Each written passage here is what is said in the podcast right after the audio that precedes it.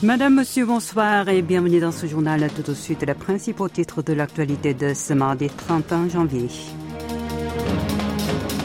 Les ministres de la Défense sud-coréens et américains s'engagent à renforcer la dissuasion élargie. Yoon Suk-yeol reçoit le patron de l'OTAN. Selon la VOA, la Corée du Nord aurait effectué un nouveau test de moteur à combustible solide.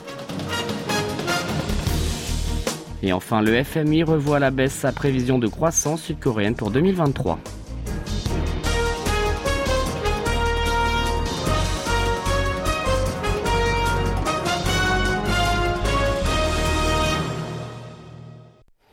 On commence avec l'actualité internationale. Le ministre sud-coréen de la Défense et son homologue américain ont confirmé leur volonté de renforcer les mesures de la dissuasion élargie face aux menaces nord-coréennes. Cette rencontre s'est tenue cet après-midi à Séoul pour la première fois depuis trois mois. Lee Jong-sop et Lloyd Austin ont dénoncé fortement les récentes provocations de la Corée du Nord, comme le tir de missiles qui violent les résolutions du Conseil de sécurité des Nations Unies et l'infiltration de ces drones sur le territoire sud-coréen.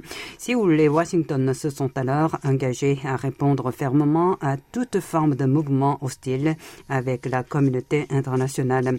Afin de contrer les menaces nucléaires et balistiques de Pyongyang, les deux parties ont décidé de promouvoir les capacités de leur alliance, le partage des informations et leurs projets conjoints suivant l'accord conclu l'an dernier. Dans ce cadre, l'exercice commun de décision élargie DCTX se déroulera le mois prochain. Leurs deux alliés négocieront étroitement pour le déploiement opportun et coordonné des actifs stratégiques.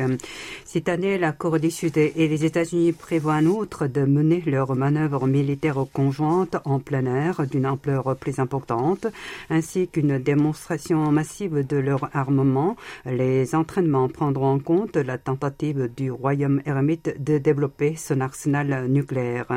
Le président de la République a reçu hier le secrétaire général de l'Organisation du traité de l'Atlantique Nord, l'OTAN, en visite à Séoul. Les relations entre le pays du matin clair et l'Alliance Atlantique, la stratégie indo-pacifique sud-coréenne et le dossier nucléaire nord-coréen étaient au cœur des discussions entre Yoon Suk-yeol et Jens Stoltenberg. D'après la première secrétaire à la communication du bureau présidentiel de Yongsan, son locataire a alors salué les liens bilatéraux qui se développent davantage après sa participation au sommet de l'OTAN en juin dernier à Madrid. Dans le même temps, il a évoqué le fait que son gouvernement a officiellement ouvert en novembre une représentation permanente auprès de l'organisation. Le chef de l'État a également sollicité le patron de l'OTAN pour jouer un rôle actif pour la réussite des programmes de partenariat individualisés entre les deux parties concernant la cyberdéfense, les nouvelles technologies, le changement climatique ou encore l'industrie de l'armement et pour dissuader Pyongyang de continuer ses provocations. Pour sa part, Stoltenberg a salué le fait que Séoul a élaboré sa propre politique indo-pacifique et s'est engagé à faire des efforts particuliers pour élargir la coopération bilatérale. Il a également estimé estimé encourageant de voir le pays du matin clair renforcer sa collaboration avec les États membres de l'OTAN et d'exprimer sa reconnaissance à l'égard du soutien continu de Séoul à l'Ukraine. Il a par ailleurs convié Yoon au prochain sommet de son organisation prévu en juillet prochain en Lituanie. Yoon Song-yeol continue de souligner l'importance de concrétiser les résultats de son récent voyage aux Émirats arabes unis qui ont alors promis 30 milliards de dollars d'investissement en Corée du Sud. Aujourd'hui encore, le président de la République y est revenu lorsqu'il présidait une réunion tenue au siège de l'Association pour le commerce international pour passer en revue les mesures d'accompagnement allant dans ce sens. Pour le chef de l'État, l'engagement en question peut être exécuté aussi rapidement que pris auparavant par la riche monarchie du Golfe avec le Royaume-Uni ou la France et son montant est très élevé par son ampleur. L'occupant du bureau présidentiel de Yongsan a en même temps évoqué le fait que 48 mémorandums d'entente d'une valeur d'au moins 6,1 un milliard de dollars ont été conclus entre les entreprises des deux pays et d'annoncer la création d'un comité interministériel de coopération en matière d'investissement des Émirats arabes unis, ainsi que deux autres dispositifs de même nature, mais réunissant aussi le secteur privé dans le cadre des mesures en question. Les négociations entre Séoul et Tokyo pour l'indemnisation des victimes du travail forcé pendant l'occupation japonaise se poursuivent. Hier, So Min-jong et Takehiro Funakoshi, les directeurs généraux concernés de leurs ministères respectifs des Affaires étrangères, se sont réunis dans la capitale sud-coréenne. Une nouvelle rencontre deux semaines après leur dernière entrevue. Bien que le tête-à-tête ait duré une heure de plus que prévu, les deux parties n'ont pas réussi à trouver un terrain d'entente sur l'enjeu principal. Le gouvernement sud-coréen a affirmé encore une fois que les victimes réclamaient la participation des entreprises nippones coupables à la création du fonds de dédommagement, mais le Japon n'a toujours pas donné de réponse claire. À propos de la manière de s'excuser, deux choix sont élaborés. Le premier consiste à ce que les sociétés concernées demandent pardon elles-mêmes.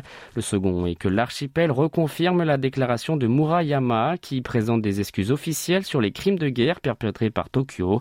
La Corée du Sud et le Japon prévoient de tenir une réunion de rang plus élevé pour résoudre ce dossier. L'exécutif sud-coréen compte aussi rencontrer les victimes et leurs membres de famille pour expliquer son plan. Toute l'actualité de toute la Corée, c'est ici sur KBS World Radio. Dossier nord-coréen à présent. La Nord aurait de nouveau testé un moteur à combustible solide il y a un ou deux jours, selon la voix de l'Amérique, la VOA. La radio américaine a rapporté aujourd'hui qu'un changement avait été observé cette fois sur le site d'essai de ces engins de Magumpo, situé dans le centre-est du territoire nord-coréen, avec des photos satellites à l'appui. De fait, ces images prises hier dans la matinée par une société privée montrent que le champ du banc d'essai s'est noirci, tandis qu'il ne l'était pas sur celle captée la veille. La surface brûlée de 120 mètres de longueur s'étend depuis la fin du banc et ressemble à une trompette.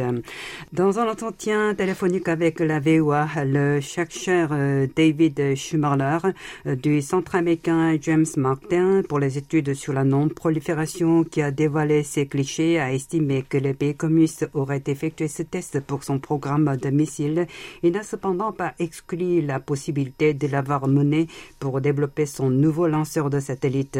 Le régime de Kim Jong-un a annoncé le mois dernier avoir testé avec succès un moteur à combustible solide de forte poussée à la base de lancement de satellites de Sohae à Dongchangni dans le nord-ouest de son territoire.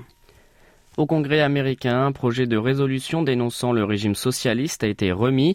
La députée républicaine de Floride, Maria Elvira Salazar, l'a présenté hier à la Chambre des représentants.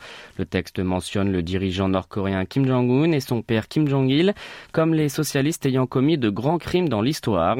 Le fondateur du régime nord-coréen Kim Il-sung y était exclu. Selon la résolution, le socialisme conduit un État à la gouvernance totalitaire et à la concentration du pouvoir allant jusqu'à la dictature et a provoqué répétitivement les famines et le massacre des peuples.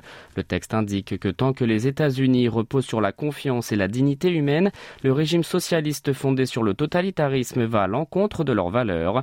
Le Congrès américain s'oppose donc à toute politique socialiste au sein du pays. Au chapitre économie, le Fonds monétaire international, le FMI, a légèrement abaissé sa prévision de croissance sud-coréenne pour cette année. Selon son nouveau rapport publié aujourd'hui, il table désormais sur une croissance d'1,7%, soit 0,3 points de moins que dans ses prévisions d'octobre dernier. Pourtant, l'institution basée à Washington s'est montrée optimiste pour la croissance mondiale en relevant sa prévision à 2,9%, c'est 1,2 points de plus que ce qu'il avait estimé en octobre.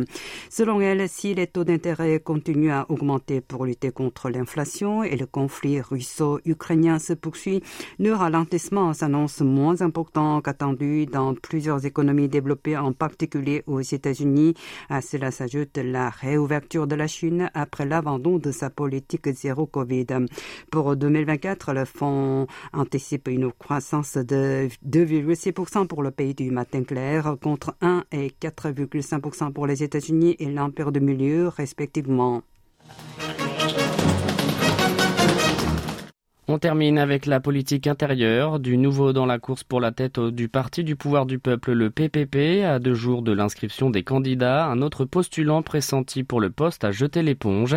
Il s'agit de Yu Sang-min, rival malheureux de Yoon Suk-yeol à la primaire de la formation, aujourd'hui au pouvoir, pour l'élection présidentielle de mars 2022. L'ex-député du PPP a annoncé sur les réseaux sociaux son intention de ne pas se présenter.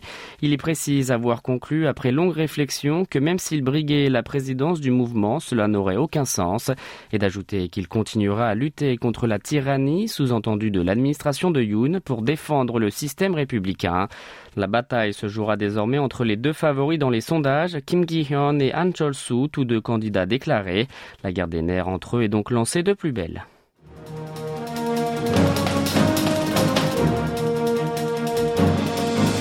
C'est la fin de ce journal qui vous a été présenté par Yoon Hee-jong et Maxime Lalo. Merci de votre fidélité et bonne soirée sur nos ondes.